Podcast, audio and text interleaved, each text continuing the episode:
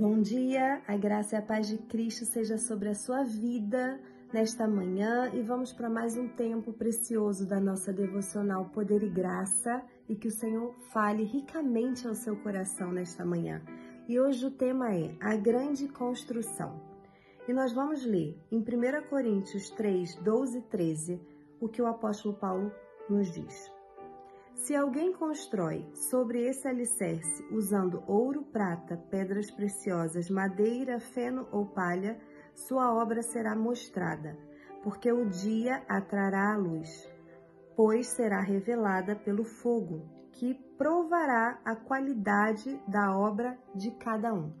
Precisamos entender que vivemos no mundo natural, mas que há um mundo espiritual que nos cerca.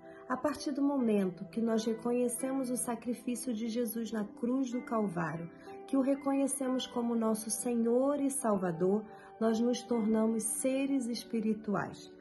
E o mundo espiritual aponta para o mundo natura, natural para nos trazer lições. Assim, Jesus fez em, em vários relatos na palavra de Deus, contando parábolas, ele sempre dava exemplos no mundo natural para a edificação da nossa vida espiritual.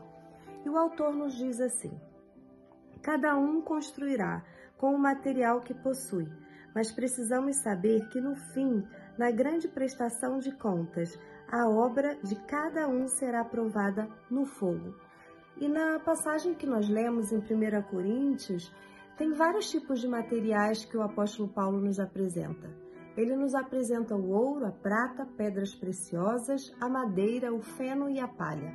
O ouro, a prata e as pedras preciosas, quando são postos no fogo, eles tornam-se mais puros, mais limpos e não perdem o seu valor. O restante, a madeira, o feno e a palha são queimados e deixam de existir. De qual forma nós temos é, alimentado a nossa vida espiritual. O, qual é o, o valor daquilo que nós temos colocado na nossa vida espiritual? Temos colocado material de valor, material precioso, ou, ou temos nos alimentado de coisas que são queimadas pelo fogo. E o autor ainda continua a falar conosco aqui. O apóstolo Paulo tinha a missão de levar as boas novas do Evangelho e estabelecer novas igrejas de forma saudável e que exigiria igrejas fortes, mais flexíveis e equilibradas. Assim também é conosco. Aqui ele fala da igreja física, mas também diz que assim é conosco. Por quê? Porque nós somos a igreja de Cristo aqui na face da terra. Por isso a importância de nos alimentarmos e de estarmos cheios de coisas preciosas, coisas que vêm de Deus, coisas que agradam ao nosso Pai, coisas que a palavra de Deus nos diz que devemos fazer, atitudes, eh, práticas, alimento espiritual que devemos buscar para a nossa vida, para essa grande construção que somos nós, que é a nossa vida espiritual. E o autor finaliza assim a devocional. Deus é detalhista em sua perfeição Assim testificamos em sua criação. Você é um cooperador dele no que está construindo hoje. Use seu espírito e use seu entendimento para sempre dar o seu melhor para Jesus nesta grande obra. Esteja atento aos lixos, rejeitando tudo que não for digno de qualidade. O Pai e a sua obra excelente merecem o melhor.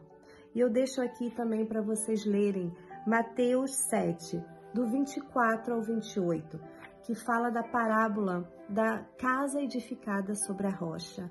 Quando nós edificamos, firmamos nossos, os nossos alicerces em Jesus, podem vir os ventos, pode vir a tempestade que for, nós permanecemos firmes.